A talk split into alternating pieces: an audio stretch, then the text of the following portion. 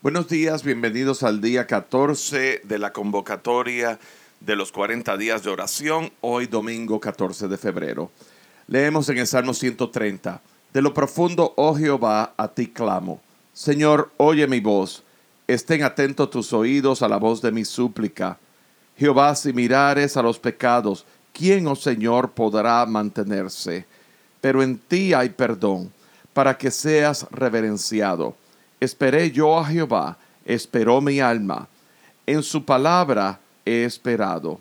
Mi alma espera a Jehová más que los centinelas en la mañana, más que los vigilantes en la, a la mañana. Espere Israel a Jehová, porque en Jehová hay misericordia y abundante redención con él, y él redimirá a Israel de todos sus pecados. Este Salmo 130 es un poema de queja. David está expresando una crisis y opresión que le causa a su vez gran angustia. Y este pasaje, eh, este salmo tan corto, tiene unas subdivisiones. Está dividido primeramente eh, los primeros dos versículos en súplica, luego los versículos 3 y 4 en queja, donde David está, está expresando su queja delante de Dios. Luego él está expresando la solución ante la queja y es apelando a los atributos de Dios. Luego su respuesta basado en las promesas de Dios. Y luego está exhortando y afirmando esas promesas de Dios. O sea, es un ejercicio de fe. Vamos a verlo poco a poco. En los primeros eh, dos versículos comienza diciendo de lo profundo. Y la palabra profundo en este pasaje viene del hebreo amag, que significa ser profundo o buscar profundidad, abismo, sumergirse. David está clamando a Dios de lo profundo de su corazón. ¿Cuántos de nosotros nos hallamos en crisis o nos hemos hallado en crisis y un clamor desesperado que viene de lo más interior nuestro delante de Dios y, y sabiendo de que nuestra única esperanza y nuestra única respuesta no nos queda otra, no hay otra respuesta que podamos hallar por nuestros propios recursos o nuestros propios dichos o lo que podamos hacer que no sea de Dios. Y David se encuentra en ese momento, en ese momento de impotencia, por decir así, de que no hay otra escapatoria. Y por eso él clama de lo profundo, oh Jehová, a ti clamo. Y entonces en esos primeros dos versículos, Él implora a que escuche su voz y que esté atento su oído. Realmente David se está derramando delante del Señor. Es una súplica, un ruego intenso al Señor. Y luego los versículos 3 y 4. David está presentando su queja delante del Señor. Fíjense, Dice, si mirares a los pecados, o sea, si considerases sus pecados, a los pecados, si reflexionases a los pecados, a los pecados que es culpa, iniquidad, que viene del hebreo abón, que tiene que ver con maldad. Y entonces viene una pregunta retórica, ¿verdad? ¿Quién, oh Señor, podrá mantenerse? En otras palabras, si Dios mirare y considerare los pecados a su alrededor, ¿quién podrá sobrevivir al Señor ante el pecado? El Dios que en Él no hay pecado, en su naturaleza inherente, es sin pecado, Él es puro, Él es santo, pero la naturaleza humana es caída en el pecado. ¿Quién podrá sobrevivir? Es lo mismo que Pablo dice en Romanos, la paga del pecado es muerte. Y luego vemos en los versículos 4 y 5, hay un pero.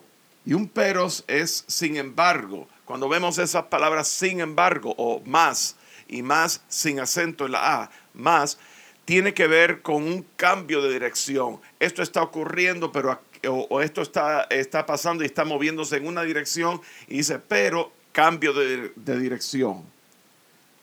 Pero habla de los atributos, de quién es Dios. ¿Quién es el Dios a quien yo estoy orando? ¿Quién es el Dios a quien yo estoy extendiendo mi clamor de lo más profundo de mi corazón? ¿Quién es el Dios cuyo, cuya pureza es tan grande que cuando Él mira el pecado, ¿quién va a poder soportar la ira de Dios ante el pecado? Y ante esa realidad, David viene con pero, cambio de dirección. ¿Y cuál es el cambio de dirección? En ti hay perdón para que seas reverenciado. En ti hay perdón. Perdón que es compasión, que es ese acto de cubrir el pecado. ¿Verdad? Eso es, eh, eh, y el perdón de Dios produce amor fraterno. Esa, esa, el perdón de Dios produce reconciliación que lleva hacia ese amor filial, ese amor de una relación. Pero al mismo tiempo el perdón de Dios obliga a una necesaria santificación. Eso es lo que ocurre cuando eh, nosotros recibimos a Cristo Jesús en nuestras vidas. En Cristo Jesús, al recibir a Cristo Jesús, estamos recibiendo la obra que Jesús hizo en la cruz del Calvario, que es aplicable a nosotros, efectiva en nosotros, y, y en base a eso, el Padre, Dios, nos haya justos delante de Él porque Él ve el sacrificio de Jesús que pagó por mi pecado. Y ante esa realidad hay una necesaria santificación que no es otra cosa de un llamado a la santidad causado por la transformación que ocurre en nuestras vidas por medio de la palabra de Dios. Dice para que seas reverenciado. Que ahí la palabra reverenciado en el hebreo viene de la palabra yaré, que significa venerado, un profundo respeto. Entonces el versículo 5 habla de la respuesta ante los atributos de Dios. ¿Qué yo voy a hacer? Eh, así es Dios. Dios, la ira de Dios pero Dios es el Dios que perdona. Y entonces, ¿qué voy a hacer? ¿Cómo voy a responder? El versículo 5 dice, esperé yo a Jehová, esperó mi alma, en su palabra he esperado. Mi alma espera a Jehová más que los centinelas a la mañana. Esperé a Jehová. Viene del, del hebreo kivá, que tiene que ver con aguardar, confiando en esperanza.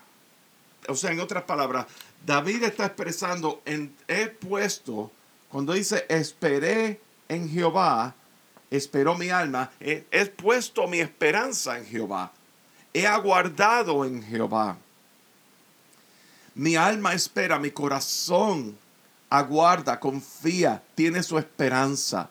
Dice, más que los vigilantes y centinelas en la mañana, es en expectativa, es un aliento de corazón, es un esfuerzo con ansiedad y con seriedad. Cuando el, el centinela está en la mañana, está viendo que está velando sobriamente que el enemigo no venga a atacar, ¿verdad? Y entonces, una vez el enemigo viene a atacar, pues avisar ya con, un sentido de urgencia.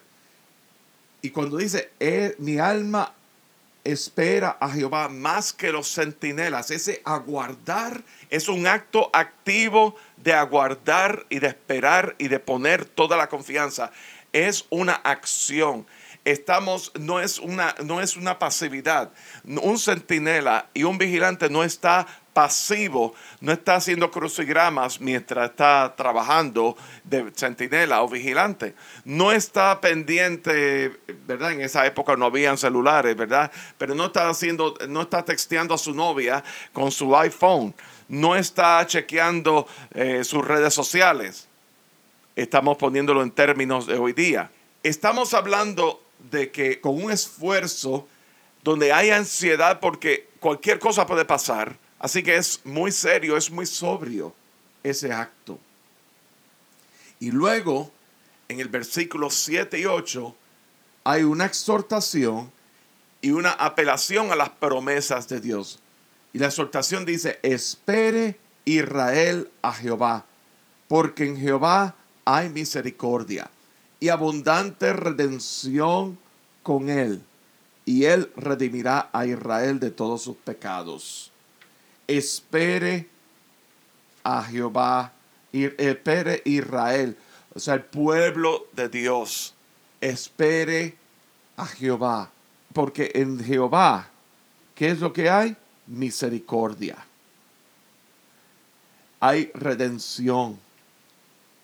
Y Él redimirá, Él levantará, Él liberará, Él rescatará a Israel de todas sus iniquidades. Y eso en Cristo Jesús, cuando Cristo viene a nuestras vidas, experimentamos ese rescate de Dios. El rescate de Dios que nos dice y nos da la seguridad de que por su misericordia extiende la piedad hacia nosotros contra el castigo que nos merecemos por el pecado para perdonarnos, para conciliarnos con Él, para que entremos en una relación con Dios, a fin de que en esa obra transformadora nuestra vida encuentre toda la esperanza en Cristo Jesús. Pablo dice, Cristo en nosotros, la esperanza de gloria. Primera de Pedro, el apóstol Pedro dice que hemos sido elegidos, escogidos para una esperanza viva por medio de la resurrección de Jesucristo de los muertos. Hemos sido llamados a esperanza. ¿Dónde está tu esperanza? ¿Dónde está tu espera? ¿Cómo es tu clamor a Dios en medio de la crisis? Padre, en esta mañana clamamos a ti. Clamamos a ti en medio de nuestras circunstancias. Clamamos a ti cualquiera que fuera nuestro entorno que nos está angustiando, que nos inquieta, Señor. Señor, realmente vemos tanta iniquidad alrededor nuestro y aún vemos nuestra propia iniquidad, la manera en que nosotros respondemos a situaciones, la manera en que nosotros eh, nos desempeñamos tan pobremente, Señor. Sin embargo, ¿quién podrá resistir la ira tuya ante el pecado? Pero tú eres el Dios que perdona. Tú eres el Dios misericordioso. Y por eso esperamos a ti, aguardamos en ti, ponemos nuestra esperanza en ti. Sabiendo que en Cristo Jesús está todo lo que necesitamos sabiendo que en Cristo Jesús, tú, a través de Cristo Jesús, tú has extendido misericordia a nosotros y redención de nuestros pecados. Señor, que podamos poner todo nuestros, nuestro anhelo, nuestra esperanza en ti, en Cristo Jesús. Amén. Mis amados, nos veremos en un par de horas en el culto de adoración de los domingos y esta noche a las siete y media a través de Zoom. Pasen un lindo día, Dios les bendiga.